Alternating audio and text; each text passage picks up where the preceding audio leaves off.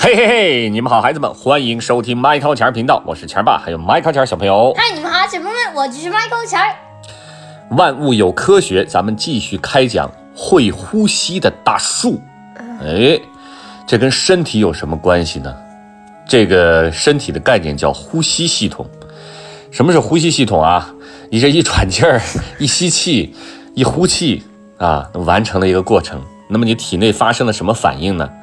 哎，就是在这个呼吸系统中发生的。咱们来听一听好吗？嗯。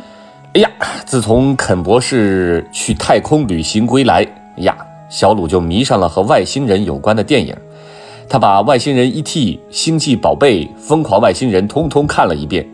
看过之后还不满足的对好友阿布和肯博士说：“说哎，要是我们也能生活在外太空就好了，这样就可以跟外星人做朋友了。”这主意，孩子们让肯博士吓了一大跳。那可不行，我们人类可是需要呼吸的。外太空没有氧气，在那里我们人类无法生存下去，对吧？没有呼吸，那是一刻也不能生存的。孩子们，你们知道吗？没有食物，咱们人类呢，最多可以活一个月之久，就是你不吃东西啊。哇，哎，那要这么说的话，下次我试试怎么样？饿你半个月吧，哎，行吗？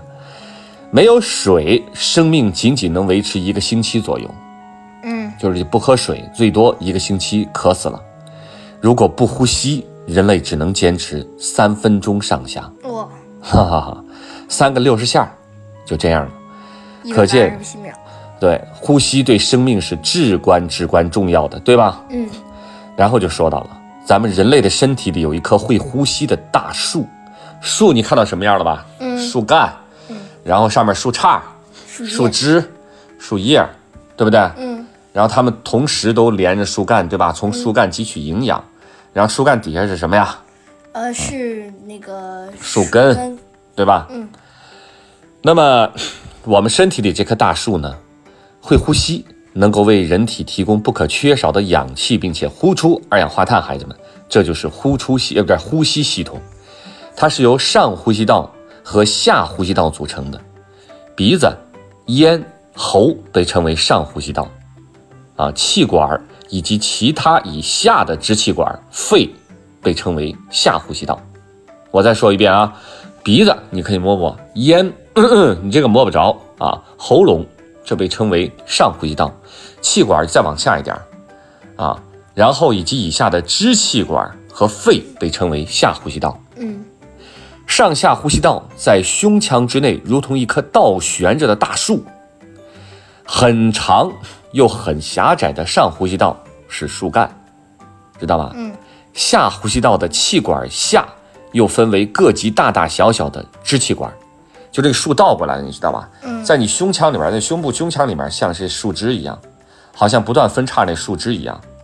肺脏内围绕的细小支气管分布着密密麻麻的肺泡，肺泡以及包围着肺泡的微小毛细血管网络就像树叶了。嗯每一片都是呼吸作用的小单元。当它们合起来一块工作时，新鲜的氧气被人吸入体内，体内的细胞呢利用氧气释放能量来维持生命，同时在这个过程中排出二氧化碳。所以你们可以看见气管儿，然后下来到你的胸腔内，就是一个个的这个支气管啊，包括连着的肺部的毛细血管啊、肺泡啊，你看像不像倒悬着的树？像像吧？嗯它的树枝、树丫、呃树树枝、树杈、树丫、树叶都在怎么在下头，树干在上头，所以呢，你们就知道了为什么说身体像一棵大树啊。那么肺泡是肺部气体交换的主要场所，同时也是呼吸功能的基本单元，就是肺泡。它们就在气管分成的细小支气管反复分支折叠后的那个最末端，这就是大树的最树叶的最顶端，形状就像一个球囊一样，就像这样的。正常的人体内肺泡数量大概有四亿个，四亿个，哇，知道吧？我讲的是什么？现在啊呃，肺泡，啊，它是干嘛的呀？气体交换的，知道吗？嗯氧气进来，二氧化碳出去，从这个地方慢慢的嗯实现。哎呀，所以说到这儿呢，小鲁说：“看来我移居太空的梦想是暂时不可能了。”好在他又有了新的关注点。那么他就说呢，肯博士，为什么人每次呼吸胸部会上下起伏？来，孩子们，跟我呼吸一次，是不是胸部会上下起伏啊？啊，再来一次。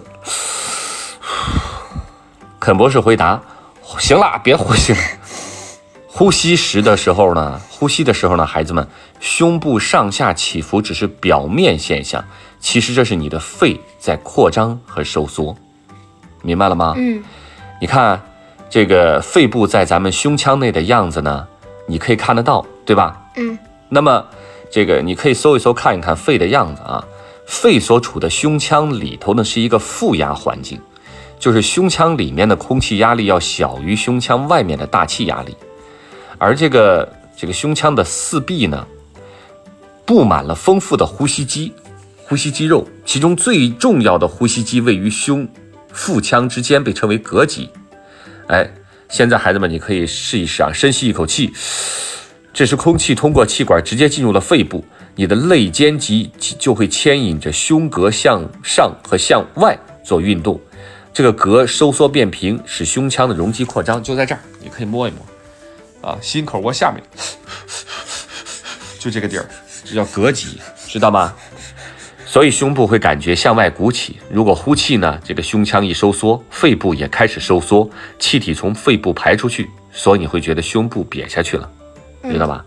啊，那么肺活量有一个概念叫肺活量啊，你们上学体检的时候可能会测，肺活量就是指吸气到最大幅度，把气体全部呼出至不能呼气为止的量。呼，使劲的呼气，啊，你们可以留意一下。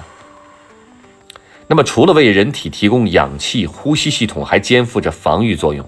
这个咱们之前也讲，比方说你鼻子内的鼻毛会将细菌、灰尘和病毒拦在外面，把它们抽出体外，不让它们进一步的进入呼吸道内。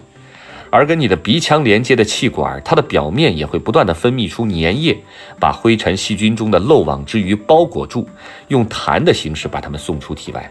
所以你就要吐痰吐的是什么东西？嗯如果呢还是有细菌灰尘攻破了前两道防御网，那么肺里的叫巨噬细胞。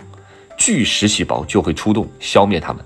嗯所以孩子们看到了吧？这棵生长在你体内的大树是咱们赖以生存的宝贝。嗯，肯博士向小鲁和阿布传授了使他更加强健的秘诀：多喝白开水滋润肺部，遇到烟尘用口罩保护它，多做有氧运动，跑步啊，户外运动啊，去锻炼它。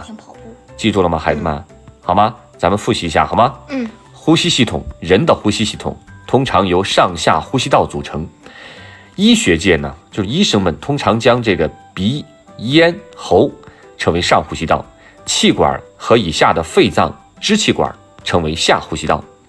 肺泡是肺部气体交换的主要场所，同时也是呼吸功能的基本单元。